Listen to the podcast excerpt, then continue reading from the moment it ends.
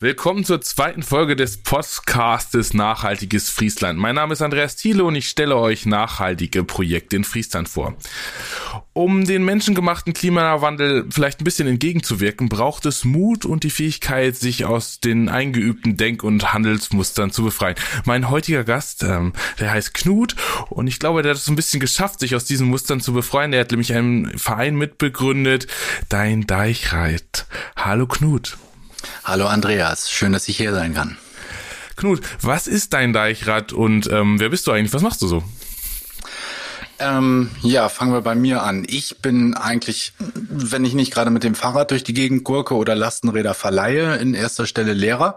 Und das tue ich in Esens und wohnen tue ich dann in Jever. Und ja, daraus ergibt sich im Prinzip schon so eine kleine Pendelstrecke, die ich ähm, ganz früher schon mal, also in, im jugendlichen Alter, ich komme eigentlich aus dem Bereich Ammerland, bei Zwischenahn, da bin ich schon öfter und viel Fahrrad gefahren, ähm, notgedrungen auch. Dann ist das ein bisschen eingeschlafen und ähm, ja, so Richtung Arbeit, als ich nach Jever gezogen bin und dann irgendwie weiter pendeln musste, bin ich wieder auf den Trichter gekommen, das Rad quasi neu zu entdecken, um die Strecke für mich dann ähm, zur Arbeit zu pendeln. Und daraus ist dann ja im Prinzip so eine Leidenschaft geworden. Fahrradfahren so zur Freizeit tue ich sowieso sehr gerne und sehr viel. Und ähm, so nach und nach habe ich halt für mich entdeckt, dass ich A nicht der Einzige bin und B sich viele Menschen darüber auch Gedanken gemacht haben, wie es eigentlich sein konnte, dass das Fahrrad als Transportmittel und Verkehrsmittel ähm, ja so untergegangen ist, weil wenn man sich die Anfänge des Fahrrades anguckt, ist das natürlich, man muss gar nicht so weit zurückgehen, irgendwie so so plus 30er Jahre 1930, 1920 ähm, hatte das natürlich einen ganz ganz anderen Stellenwert gehabt vor dem großen Wirtschaftswunder und der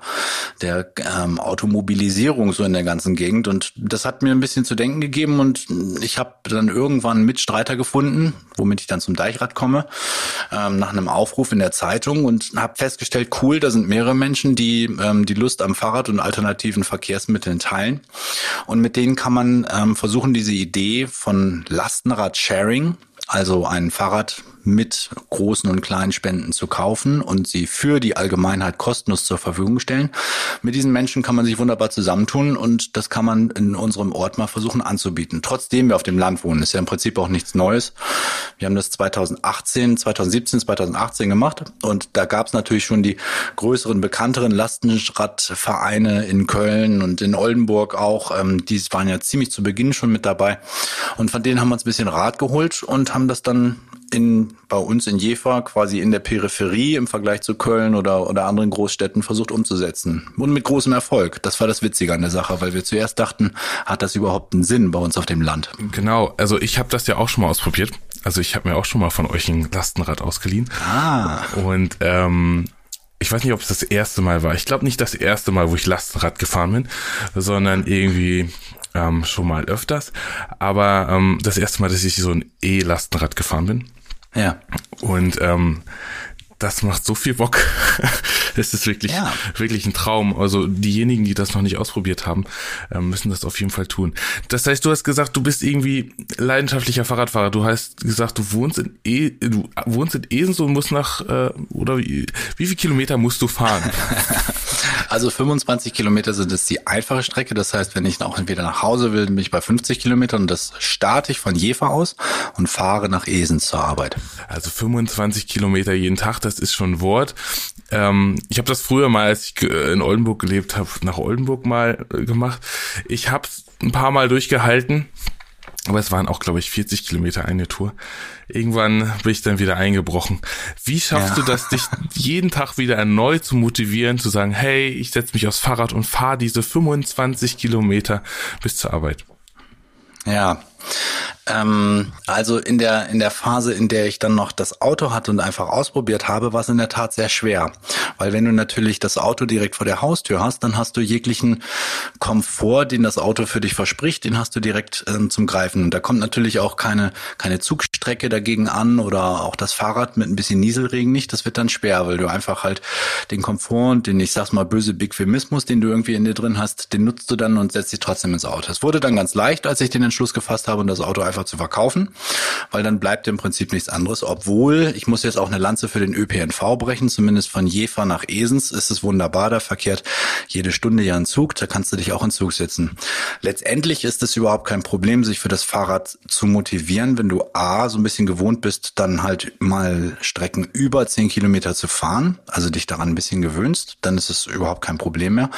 Naja, und letztendlich ist es dann nur noch ein bisschen das Wetter, was dir so gegen die Karten spielen könnte, wenn du morgens aufstehst und du hörst irgendwie schon den Regen, der gegen die Fensterscheibe ja, ja. krallt oder ähm, ja, bei uns hier oben auch gerne der Wind, der dann natürlich immer aus der falschen Richtung kommt. Du siehst das in der Wettervorhersage und weißt, das wird jetzt ein richtiger Kampf dahin zu fahren, weil du natürlich 25 Kilometer nur über flaches Land fährst, keine Bäume, wenig Häuser, wenn die, voll, die volle Breitseite ein Wind, dann ist es schon ein bisschen schwierig, sich morgens zu motivieren. Aber das betrifft eigentlich nur dieses kleine Stückchen und das kleine Moment, bevor du auf dem Fahrrad sitzt. Wenn du auf diesem Teil sitzt, passiert irgendwie was Magisches. Zum einen wirst du unsichtbar für den Verkehr, zum anderen hebt es aber sofort deine Stimmung. Ähm, und wenn du die richtigen Klamotten anhast, das klingt jetzt ein bisschen platt, aber es ist so, wenn du, wenn du eine Regenklamotte anhast, dann stört dich auch nach fünf Minuten der Regen nicht mehr so wirklich. Und dann ist es eigentlich schön, wenn du die richtigen Strecken fährst. Genau, wenn du die richtigen Strecken fährst und wenn die Fahrradwege und das alles total toll ist. Ähm, ja, also das finde ich total spannend, dass du einfach gesagt hast, hey, ich verkaufe mein Auto. Ich glaube, das können sich die wenigsten Leute irgendwie so vorstellen, zu sagen, ich verkaufe mein Auto, damit ich damit ich Fahrrad fahren muss. Das finde ich total mutig und ähm, cool von dir, dass du das gemacht hast. Also Respekt davor. Ich hader da noch so ein bisschen mit mir. Ähm, ich hoffe, dass. In der Stadt ist es ja durchaus nichts, nichts Ungewöhnliches, ne? Das hörst du ja von vielen. Und ähm, viele, die in der Stadt wohnen, sagen dann ja auch an sich, ich brauche auch kein Auto. Auf dem Land ist es aber schon eher ähm, Alleinstellungsmerkmal, wenn du mit den Leuten sprichst, wie du hast wirklich kein Auto. Ja, aber es funktioniert eigentlich ganz gut. Man wird, ja, man wird ja auch irgendwie mit dem Auto so auf dem Land, ich bin ja auch auf dem Land groß geworden, so sozialisiert. Da wird gleich zur Geburt ein Konto angelegt, damit der Führerschein davon bezahlt wird. Ne? Also das ist ja irgendwie. ja, ja, definitiv, klar. Teilweise ist es auch wichtiger als der Schulabschluss, wenn du den Führerschein hast, weil damit natürlich auch suggeriert wird, das ist deine mobile Freiheit. Wenn du erstmal den Führerschein hast und dann 18 bist, dann kannst du überall hin und alles tun und alles erreichen, so wie du es selbst möchtest. Aber ja, ich glaube, insgeheim ist das eigentlich so eine, so eine Art von, von, von Fantasie, in die wir uns da reinquälen, dass irgendwie Freiheit zwingend mit so einem Verbrennungsmotor gekoppelt sein muss. Ich glaube, dass das nicht wirklich eine Form von Freiheit ist. Genau, also ich habe auch schon mal ähm, ähm, zwei Jahre lang ohne Auto gelebt, also quasi immer im, Win im Winter. Wenn ich meinen VW-Bus abgemeldet habe, dann war ich halt immer im Winter ohne Auto. Und habe halt Carsharing-Dienste genutzt, total klasse. Ich kenne aber leider, kennst du, kennst du irgendwie Carsharing-Dienste hier? Nee, ne? Gibt's hier nicht. Ja, ähm, zufälligerweise ist ein Vorstandsmitglied aus unserem Verein auch äh, der Klimaschutzbeauftragte in Wilhelmshaven. Und der hat es erfolgreich geschafft, ähm, ein Carsharing-System nach Wilhelmshaven zu holen, Cambio. Und ich meine mich dunkel zu erinnern, dass auch der Versuch im Raum stand, das für Friesland schmackhaft zu machen. Aber ja, ich, mh, mm, es war, glaube ich, so, dass es halt, natürlich sind es ähm, ähm, Privatunternehmen und die müssen damit Geld verdienen und die brauchten, glaube ich, sogenannte An Anker Standorte, also so eine quasi garantierte ähm, Umsetzung von gewissen Zahlen, damit sich das erstmal für die rentiert, bevor sie überhaupt in die in die Wohngebiete weiter reinstreuen. Und da gab es so wenig Anknüpfungspunkte für Friesland. Also ja, ja wenn du auf private Dienste anspielst, ähm, dann ist das hier oben eher spärlich gesät. Und es gab, ich erinnere mich, glaube ich, vor ein paar Jahren auch noch so so private Carsharing-Plattformen. Da waren aber auch erstaunlich wenig Autos zu finden. Ich habe mir das dann auch nur dadurch erklären können, dass halt jeder ein eigenes Auto hat und nicht sowas braucht. Ja, ich denke, das ist, äh, das ist in der Stadt ist das was ganz anderes. Wenn du, wenn die Leute ins Berlin fragst, also ich weiß nicht, da machen die Leute nicht, glaube ich, sofort einen Führerschein, sondern da ist das natürlich mit dem öffentlichen Nahverkehr deutlich besser geregelt. Aber wenn ja. wir jetzt nochmal zurück auf ähm, dein Deichrad zurückgehen, also es ist ja. dir ver, verleiht quasi Lastenräder für umsonst Spenden, Spenden basiert. Ähm, genau ich weiß, was man alles mit dem Lastenrad machen kann und was für krasse Sachen man damit transportieren kann, äh, was man vielleicht vorher nicht denkt. Ähm, aber was kann man mit dem Lastenrad machen? Also sag mir mal ein paar Beispiele, wofür die Leute die Lastenräder benutzen, die bei Dein Deichrad ähm, ausgeliehen werden. Also erstmal kannst du damit wunderbar fahren. Also im Vergleich zu einem normalen Fahrrad fährt sich fast gar nicht großartig anders. Aber dann kommt natürlich die große Ladefläche dazu, die dich dazu befähigt, ja, quasi alles Vorstellbare mitzunehmen. So der Klassiker ist natürlich, dass du irgendwie zwei bis drei Kinder hast und die irgendwie auf dem Weg vom Kindergarten zur Schule abholst, ähm, noch irgendwie mitnehmen möchtest, weil du im Supermarkt noch den Wocheneinkauf erledigen möchtest. Und dann stößt du natürlich mit deinem normalen Fahrrad irgendwie an die Grenzen des Transportierbaren, auch vielleicht mit einem, mit einem Fahrradanhänger und diejenigen, die Fahrradanhänger kennen, finden es vielleicht blöde, dass die Kinder außerhalb des Sichtfeldes halt hinter einem sind. Man muss dann noch mit Taschen buxieren und das alles ähm, macht ein Lastenrad relativ einfach. Du schmeißt vorne deine Wocheneinkäufe rein und ähm, drapierst, wenn du jetzt so ein Modell wie bei uns in Jever hast, mit Kindersitzbank, deine Kinder noch da rein, die haben Spaß, weil sie nach vorne gucken können. Das ist so ein klassischer Anwendungsfall, aber es gibt natürlich die größten exotischen Bereiche. Wir haben zum Beispiel jetzt über Weihnachten letztes Jahr eine schöne Aktion von unserem Dorfladen mitgemacht, wo wir die Tannenbäume, die er verkauft hat, über den Hofladen ähm, die wir mit Lastenrädern ausgeliefert haben. Und wenn du mal so eine 2,30 Meter ähm, Neumann-Tanne vorne drin hast und quasi nur noch nach Gehör fährst, das ist schon ein bisschen witzig. Spannend. Ähm, ja, und dann hatten wir selbst natürlich auch eine kleine Challenge, wer kriegt am meisten Tannenbäume rein. Ich glaube, die größte Zahl war irgendwie vier Tannenbäume vorne reingeladen. Das Vorderrad hat geächtzt, aber es funktionierte. Es geht dann weiter über, ähm, ja, letztes Jahr habe ich ähm, so, so einen kleinen Unterstellend bei mir gebaut und da habe ich mit, ähm, mit dem Freund Olli aus dem Verein, ähm, haben wir dann Balken transportiert transportiert, also die du normalerweise, was weiß ich, wahrscheinlich nicht ins Auto reinkriegst, weil sie einfach zu lang sind. Die haben wir dann übers Lastenrad festgebunden und sind damit dann zurückgekutscht. Also die Gesichter im Baumarkt sind dann auch mal relativ lustig oder beim Baustoffhändler, wenn du dann halt statt mit dem siebeneinhalb Tonner da hinten zum Verladen ranfährst, mit zwei Lastenrädern kommst. Aber das geht natürlich auch noch weiter. Also Waschmaschinen, ganze Umzüge, das ist nicht so wirklich ein Problem, weil natürlich du eine schöne Ladefläche hast. Und wenn ich mir jetzt so das Ladevolumen im Vergleich zu einem, was weiß ich, wie diese Autos heißen, die nur zwei Türen haben und dann hinten so gerade mal eine Bierkiste reinkriegen, ist natürlich um ein Vielfaches höher, was du eigentlich auf so einem Lastenrad dann verzurren festmachen kannst. Und da haben wir noch nicht über Sperrlastanhänger gesprochen. Also was im Moment technisch dort im Lastenradbereich auch entwickelt wird, also es diversifiziert sich echt stark aus. Für ganz viele unterschiedliche Anwendungsbereiche kriegst du mittlerweile ganz unterschiedliche Lastenradmodelle. Das sieht man, glaube ich, auch ganz gut. Ich war letztes Jahr in Kopenhagen, nee, vorletztes Jahr in Kopenhagen, letztes Jahr nicht. Ach, also ist wirklich krass, was da, was da so geht und ähm, ähm, total schön. Ähm, wenn ihr jetzt quasi an euren an Ankerpunkten, wie ihr das gerade so schön gesagt habt, wo sind eure Ankerpunkte? Also ich habe gehört, in Jever ist einer, in Wilhelmshaven ist glaube ich auch einer. Genau, was so ein bisschen von unseren ähm, Gründungsmitgliedern abhängt. Ähm, der André sitzt halt in Wilhelmshaven, deswegen haben wir da was pushen können. Olli und ich kommen aus Jever, deswegen ist da unser zweiter Stützpunkt.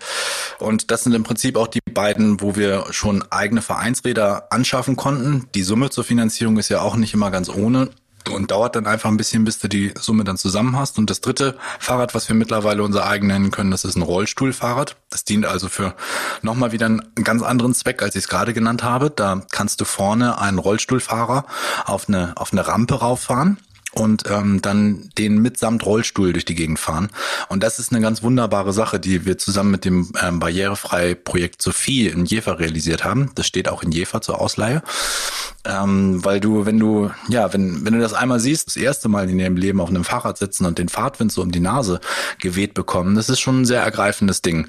Und ähm, das ist eine tolle Sache, dass wir das uns anschaffen konnten. Aber die, ich bin abgekommen. Die Frage war, glaube ich, ähm, wo sind die Lastenradstandorte? Also Jever und Wilhelmshaven sind die beiden. Und ähm, im Anfang haben wir auch ähm, versucht, andere Kommunen zu unterstützen mit Leihlastenrädern. Das heißt, für eine längere Zeit stand dann in Farel eins deponiert und ähm, in Esens stand eins deponiert.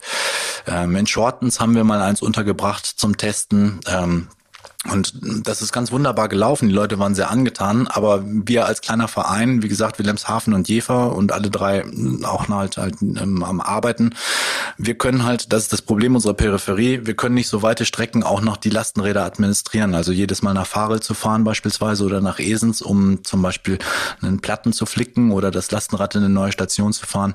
Das ist schwierig, wenn wir nur zu dritt sind. Deswegen brauchen wir dringend im Prinzip ein paar aktive Mitglieder, die Bock haben, bei sich in der Stadt oder in der Kommune das Gleiche zu tun ähm, und dann als Ansprechpartner dort vor Ort zu fungieren. Wie zum Beispiel jetzt gerade das heißt, in Werderberg sich was anbahnt.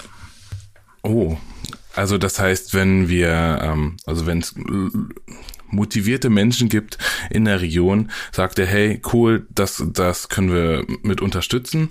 Ähm, wenn wir entsprechend viele ähm, Spenden ähm, zur Verfügung haben, dass wir quasi ein neues Rad kaufen können, dann können wir die dort platzieren. Genauso sieht's aus. Und im Moment tut sich wirklich einiges. Wie viel Geld braucht ihr denn für ein Rad? Also das hängt so ein bisschen davon ab, was du jetzt konkret für deine Stadt oder deine, deine Gegend anschaffen willst. Wenn du jetzt von so einer motorisierten Variante ausgehst, die schon hier oben relativ sinnvoll ist, auch wenn du schwere Lasten transportierst und gegen den Wind fährst, dann musst du so ungefähr 5000 Euro einrechnen, was natürlich eine Stange Geld ist. Und die sind halt nicht mal eben für zwischendrin mit Kleinspenden finanziert. Das dauert dann schon ein bisschen. Aber im Moment sieht es wirklich sehr gut aus. Es bahnen sich so ein paar Projekte, so ein paar Förderprojekte an.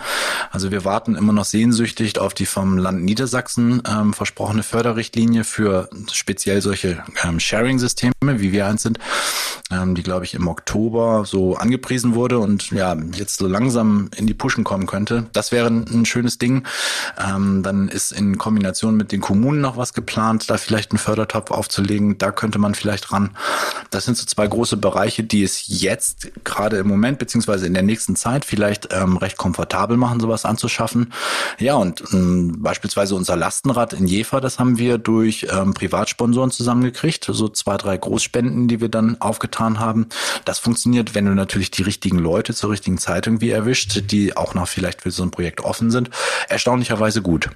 Und auf der anderen Seite ist es auch so, dass wir im Moment gerade sehr großen Zuspruch haben von Leuten, die Bock haben, bei sich in der Stadt sowas zu etablieren. Also Farel, ähm, Zetel sind jetzt auch zwei Standorte neben Jaderberg, wo wir in den letzten Tagen auch mit der Klimatour zusammen ähm, mehrere Kontakte knüpfen könnten, konnten. Und ähm, da freuen wir uns auf jeden Fall mega drauf, ähm, dort behilflich zu sein, um ja das Projekt umzusetzen. Denn wir haben so ein bisschen, wenn ich nochmal aushole zum Verein, unseren Verein auch aus der Not raus gegründet, als wir 2018 im Prinzip ein Lastenrad für Jefer besorgen wollten, so als Gemeingut, ähm, war es so, dass wir nicht unbedingt Bock hatten auf Vereinsgründerei. Das war uns selber ein bisschen suspekt und wir wollten unter irgendeinem Verein unterkommen. Aber es gab keinen Verein, wo wir das, wo wir das gut machen konnten. Also beispielsweise ADFC oder sowas hatten wir gedacht, das funktionierte aber nicht so richtig.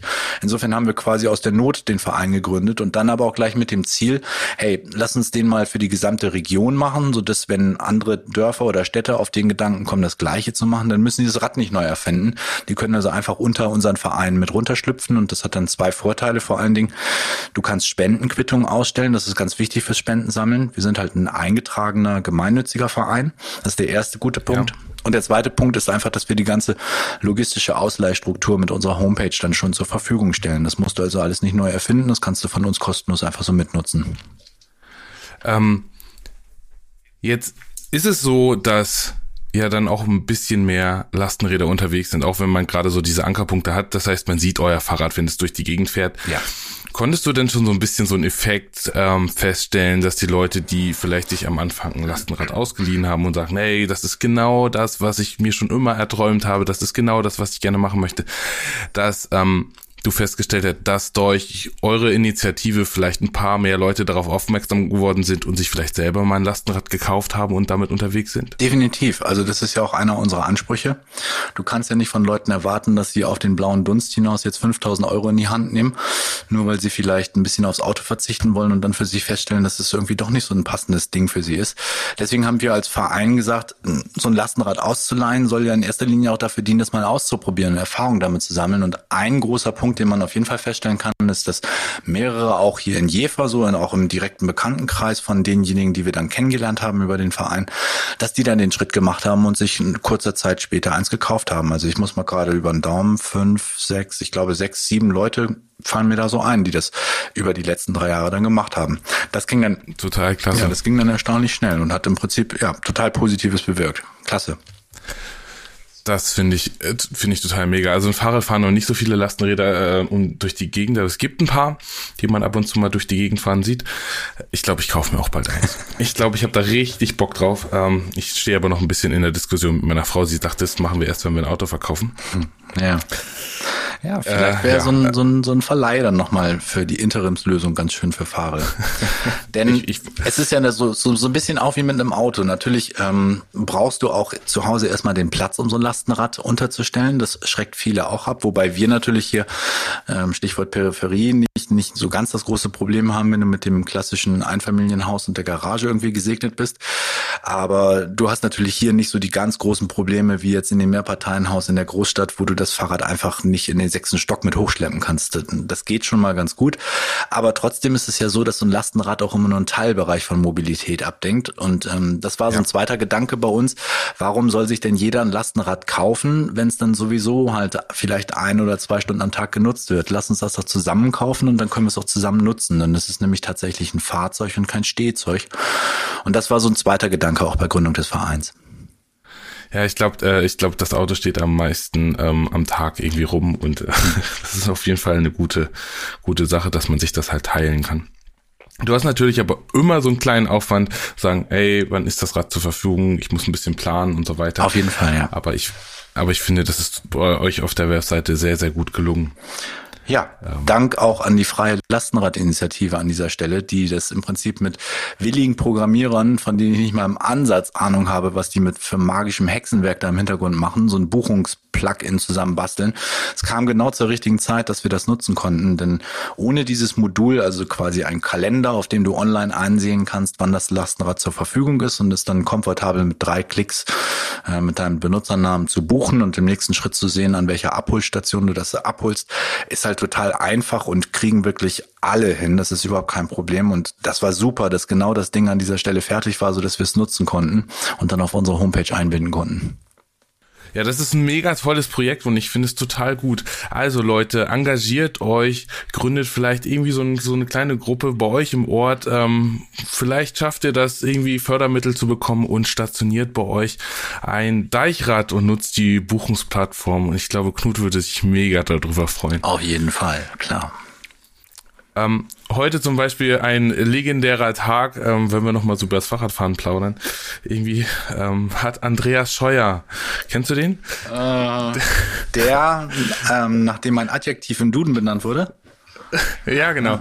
Ähm, der hat gesagt, Deutschland wird Fahrradland und stellt bis zum Jahre, ich glaube 2030, 1,5 Milliarden Euro für Fahrradinfrastruktur zur Verfügung. Das heißt, er sagt, Deutschland wird ein Fahrradland. Ist das nicht krass, dass ein Verkehrsministerium sagt, Deutschland wird ein Fahrradland? Also was so, so die Autolobby so vollends gepusht hat.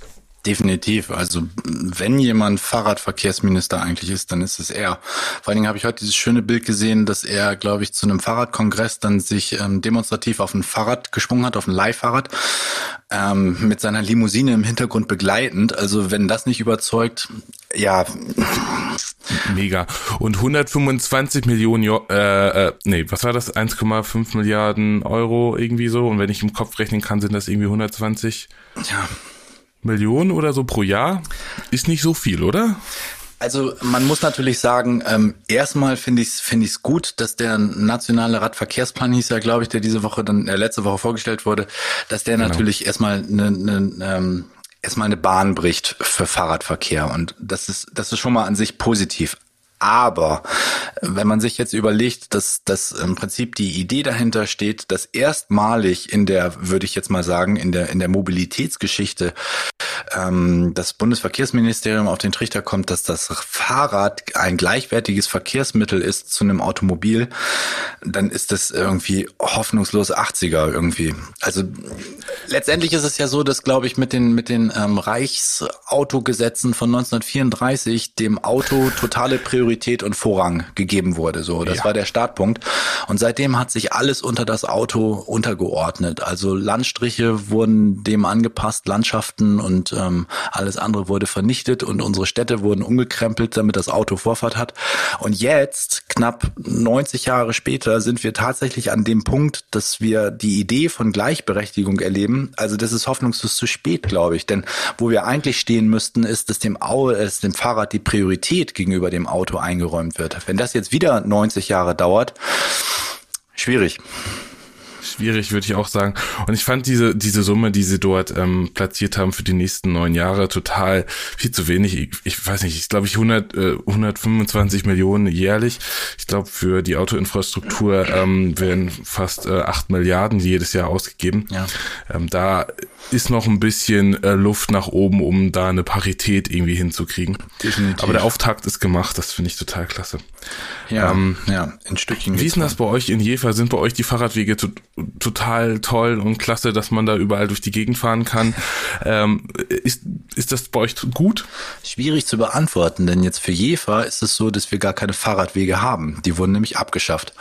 Also ich will jetzt gar nicht groß drüber lästern, ähm, aber wenn die Idee von, von, von Gleichberechtigung zwischen Auto und Fahrrad darin besteht, dass die Kommunen anfangen, alle Schilder abzuschrauben und dann die Straßen Begegnungszonen nennen, dann ist das ja nicht unbedingt das, ähm, ja, was irgendwie freundlicher und familienfreundlicher Fahrradverkehr sein könnte. Denn was bei uns in Jever halt los ist, ist, dass ähm, die Gehwege, die vorher als Fahrradwege ausgewiesen waren, halt Fahrradbenutzungsfrei sind. Das heißt, du kannst als Fahrradfahrer wählen, ob du auf der Straße oder auf dem Gehweg fährst. Aber wenn du auf dem Gehweg fährst, heißt das, dass du eigentlich nur, glaube ich, nur 10 kmh fahren darfst, weil du bist ja natürlich mit den Fußgängern unterwegs. Das bedeutet, dass du streng genommen mit dem Fahrrad, wenn du wirklich Fahrrad fahren willst, auf der Straße fahren musst.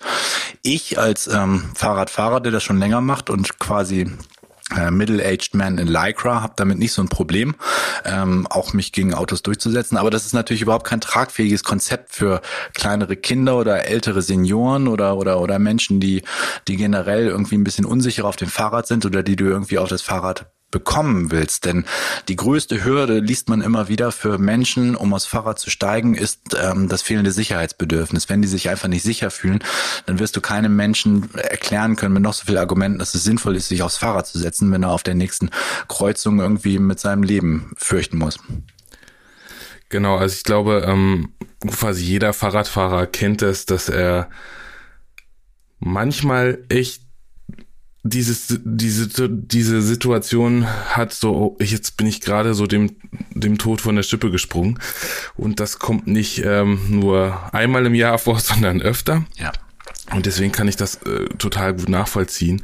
Das heißt, in Jever sind die Fahrradwege auch nicht so toll und in Fahrrad, da wo ich wohne, auch nicht. Das heißt, ähm, wir müssen noch eine ganze Menge tun oder die, die Politik muss auch ein bisschen ihre Bereitschaft dazu zeigen, dass ähm, Fahrradfahren irgendwie wichtig ist, auch gerade im ländlichen Raum. Ich war am Samstag auf der Klimademo in Dangers und da hast du halt auch einen Vortrag gehalten. Und ähm, du sagtest, dass gerade im ländlichen Bereich auch das Fahrrad und die Fahrbar Fahrradmobilität deutlich zügiger gehen kann als äh, die Automobilität. Natürlich nur in einem bestimmten Rahmen. Ja. Aber was hast du damit gemeint? Ähm, also in der Stadt ist es ja sowieso klar, dass du, dass du im Stau stehst und dort in vielen Bereichen ähm, schneller mit dem Fahrrad schon vorwärts kommst. Hier auf dem Land ist es ja im Moment noch so, dass du, sobald du außerhalb der Stadt bist ähm, und über Land fährst, dass du natürlich mit dem Auto erstmal schneller bist, weil eben die Straßen, die Landstraßen frei und leer sind. Aber wenn, ja, wenn die, wenn die, wenn die Trend, wenn der Trend so weitergeht in der, in der Zunahme von Mobilität und im Prinzip nicht mehr das zweite, sondern schon das dritte Auto vom Hof steht, dann wird sich das auch langsam ändern. Und diese Idee, was hilft gegen volle Straßen, noch eine weitere Straße, das kann sich halt ökologisch einfach auf lange Sicht nicht durchsetzen. Also wir werden auch irgendwann an den Punkt kommen, wo du einfach nicht mehr effizient und schnell genug mit dem Auto bist und mit anderen Verkehrsmitteln das Ganze schneller umreißen kannst. Und außerdem, wenn ich jetzt nochmal meine Wegstrecke zum Beispiel nutze oder, oder anlege, ich fahre halt 25 Kilometer und das ist so plus minus eine Stunde, je nachdem wie du fährst, ähm, dann ist das im Prinzip unterm Strich nur eine halbe Stunde mehr, die ich auf meinem Fahrrad sitze. Und wenn ich das Ganze nochmal zurückfahre, dann habe ich halt insgesamt eine Stunde mehr Zeit am Tag auf der Strecke verbracht als jemand, der mit dem Auto fährt. Der hat halt eine Stunde eingespart. Aber auf der anderen Seite gewinne ich halt eine ganze Menge. Ähm, und rein ökonomisch betrachtet in der Zeit könnte ich natürlich auch sagen, gut, das sind jetzt zwei Stunden, die ich auf dem Rad verbracht habe. Die spare ich mir, ähm, wenn ich jetzt abends nicht mehr mit dem Auto noch ins Fitnessstudio fahren muss, um dort auf dem genau, Spinningbike rumsitzen zu müssen. Ne? Also letztendlich spare ich dadurch natürlich auch Zeit. Also wie du Zeit rechnest und wie du Mobilität in der Zeit rechnest, ist halt immer ganz unterschiedlich. Mal unabhängig davon, dass es mir total Spaß macht, halt morgens im, im, im Sonnenaufgang irgendwie zur Schule zu fahren. Das sind dann natürlich auch Momente, die du irgendwie ähm, mitnimmst und die deine Stimmung heben. Und manchmal fragen mich dann die Schüler, warum ich eigentlich so eine verdammt gute Laune morgens habe. Dann kann ich denen das relativ leicht erklären. Also ähm, dort lässt sich Zeit sparen und wie du Zeit rechnest, ist auf vielfältige Art und Weise möglich. Genau, das, ich finde das auch immer total gut. Wenn ich morgens auf dem Fahrrad sitze, habe ich danach immer gute Laune. Und wenn ich das mal nicht mache, dann ähm, kann man mich erst nach dem dritten Kaffee oder so ansprechen, ab 10 Uhr. Es klingt vielleicht ein bisschen, ja, es klingt ein bisschen pathetisch, aber wenn du auf dem Fahrrad sitzt und irgendwie in die Gesichter der Autofahrenden guckst und dann Fahrradfahrer siehst, ist, ist schon ein Unterschied in der Mimik da ich finde, man, man steigert seine Produktivität morgens ungemein. Also wenn man jetzt so sagt, hey, ich saß auf dem Fahrrad, dann ist schon mal so ein bisschen das Gehirn irgendwie angekurbelt und so weiter. Und wenn ich dann irgendwie im Auto sitze und dann irgendwie meine Strecke fahre, frag mal jemanden, der im Auto sitzt und die Strecke gefahren ist, was unterwegs passiert ist. Der kann sich nicht an nichts erinnern. Du fährst irgendwie morgens in deinem Automatikmodus und ähm, nimmst deine Umwelt gar nicht wahr, sondern dein ganzes Gehirn ist irgendwie damit beschäftigt, diesen Weg zu finden und das läuft irgendwie so im Automatikmodus ab. Das ist wenn du auf dem Fahrrad sitzt, finde ich komplett anders. Du nimmst die Vegetation anders wahr, du, du achtest auf viel mehr Kleinigkeiten, kannst dich halt in deinem Kopf irgendwie schon auf die Arbeit vorbereiten. Das ist viel entspannter und viel intensiver, ähm, als wenn du im Auto irgendwie die neuesten Hits der Super Hits der 80er, 90er hörst und irgendwie die ganze Zeit durchs Radioprogramm selbst, um irgendwie einen Superhit zu finden, der für dich dann doch irgendwie passt. Definitiv, ich finde das ja. schwierig. Und das ja. macht ja gerade das Fahrradfahren, finde ich, bei uns oben hier auch so schön. Also in der Stadt fährst du ja, wenn du jetzt in, in weite Stadtbereiche rausfährst, fährst du ja vielleicht ähnliche Strecken, weil du halt durch die Gegend zirkelst und durch Stadtteile fährst. Hier, wenn du jetzt über Land fährst und von einem Dorf ins nächste Dorf fährst, dann hast du halt bei uns noch diese coolen geheimen Forst- und Wirtschaftswege, die normalerweise nur von Treckern befahren werden und ähm, von vielen Autofahren einfach gemieden werden, weil sie vielleicht zwischendrin mal Schotterstücke haben oder so. Aber diese Strecken, die finde ich bei uns sind, sind die Klassiker, die Highlights. Highlights, wo du eben halt kein Auto dabei hast, wo dich, ähm, ja, das dich irgendwie zur Seite drängt, wo du nicht irgendwie angehobt wirst oder auf andere Fahrzeuge achten musst, sondern wo du hier bei uns oben kilometerweit eigentlich durch die Gegend juckeln kannst, ohne auch nur einem Auto zu begegnen und ähm, zwischen ja, Kühen, Windmühlen und Bauernhöfen einfach das grüne Gras in dir vorbeifahren lässt. Und genau das ist es halt. Fahrradinfrastruktur braucht nicht so viel Platz wie Autoinfrastruktur, braucht nicht so krass befestigten Untergrund etc. Das heißt, man kann halt, wenn die Politik und das ja alle Leute da irgendwie an einem Strang ziehen, viel kürzere Fahrradwege auch machen, ja. weil man einfach durch den Wald fahren kann, wo man vielleicht mit dem Auto einmal drumherum fahren muss, schafft man es vielleicht mit dem Fahrrad einfach durchzufahren und dementsprechend irgendwie drei Kilometer zu sparen. Richtig. Ähm, von daher sehe ich, sehe ich da halt auch in Zukunft ganz viel Potenzial auch für den ländlichen Raum, weil man eventuell abkürzen kann und vielleicht Straßen ähm, benutzen kann oder Wege benutzen kann, die man als Autofahrer eben halt nicht nutzen kann, weil es vielleicht nicht zugelassen ist, irgendwie durchs Naturschutzgebiet mit dem Auto zu fahren. Aber mit dem Fahrrad darf man das. Ja, jetzt ja leider auch wieder mit dem Auto. Ja, ja, tut mir leid. Ich, ich, wollte diese, wollte diese Wunde nicht aufreißen. Alles gut, aber ich, du hast vollkommen recht. Also mir wäre es ein Herzensanliegen, wenn man versteht oder wenn man wieder dahin zurückkehrt, dass man Fahrrad als Freizeitvergnügen auf jeden Fall sieht, aber dass man vor allen Dingen dem Fahrrad auch wieder den Stellenwert als verdammt gutes ähm, Hauptverkehrsmittel neben ÖPNV logischerweise bei uns ähm, dann wieder zuschreiben könnte. Natürlich brauchen wir auch einen gut ausgebauten ÖPNV. Ähm, das, was an Schiene zurückgebaut wurde, glaube ich, seit den 80er Jahren, das ist halt, das ist halt eine Katastrophe. Umso schöner ist es, dass zum Beispiel der, der Bahnhof, wann ist der jetzt reaktiviert worden in Jaderberg? Ich glaube vor zwei Jahren oder so, dass wieder so Teilbereiche nach vorne gehen und man entdeckt, hey, es war vielleicht doch gar nicht so doof, dass man einen öffentlichen Nahverkehr hatte, der von A nach B führte. Genau, das ist halt, ähm, glaube ich, auch noch so der Hauptgrund, ähm, dass der öffentliche Nahverkehr vielleicht auch nicht da ist. Also ich, der öffentliche Nahverkehr kann ja auch ein Bindeglied sein zwischen zwischen der Fahrradinfrastruktur. Ähm, äh, das heißt, man nutzt irgendwie das Fahrrad, um zum öffentlichen Nahverkehr zu kommen, fährt irgendwo hin und nutzt dann das Fahrrad, um wieder weiterzukommen. Ähm, das muss ja nicht unbedingt sich gegenseitig ausschließen. Definitiv. Das ist, glaube ich, Zukunft, wenn du irgendwie Mobilität ähm, nachhaltig denken willst, dass du Fahrrad in Kombination mit ÖPNV denken musst und dann diese Form von Intermobilität halt umsetzt. Genau.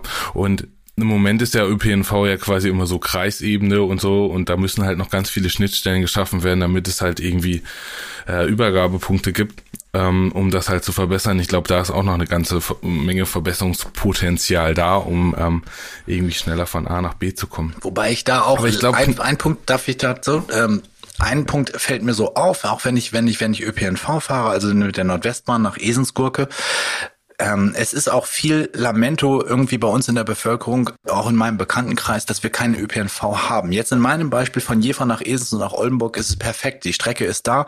Und wenn du im Moment ähm, dich wirklich effektiv vor Corona schützen willst, dann gehst du in Zug, weil da ist kein Mensch drin. Und das war vor Corona auch nicht großartig anders. Also die Strecken sind da und die werden befahren. Es ist nur schade, dass keiner drin sitzt.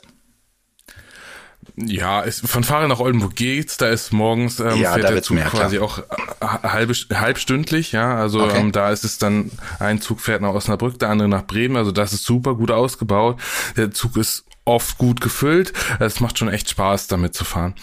Ähm, aber wie soll man von Farel aus nach Bremerhaven kommen? Ja, genau. Weißt du, da sind drei, drei Kreise dazwischen, du hast keine Chance. Ich glaube, wenn man mit der Bahn fahren will, muss man erst Richtung Oldenburg, dann Richtung Bremen und dann nach Bremerhaven los. Da bist du irgendwie anderthalb Stunden unterwegs, wo du mit dem Auto irgendwie eine Dreiviertelstunde brauchst. Also das ist so, ja, da ja. matcht das Auto noch irgendwie besser. Definitiv. Und da kann man auf jeden Fall noch irgendwie Verbesserungspotenziale erwirken. Knut, ich glaube, ich kann mit dir noch total lange über Fahrradinfrastruktur und ähm, so quatschen. Und ich finde es total gut, dass ihr diesen Verein ähm, gegründet habt, dein Deichrad. Und ich, ich starte noch mal einen Appell. Macht da einfach mit, bleibt irgendwie aktiv, fahrt mehr Fahrrad. Ähm, ich würde mich freuen, wenn ihr euch trefft in irgendwelchen Gruppen und sagt, hey, wir wollen bei uns auch ein Lastenrad etablieren. Macht da einfach mit. Ich finde es total toll. Danke, Knut, für dieses mega gute Gespräch. Vielen Dank, dass ich da sein durfte und mit dir ein bisschen über mein Lieblingsthema quatschen konnte. Alles klar, Dankeschön. Alles klar, ciao.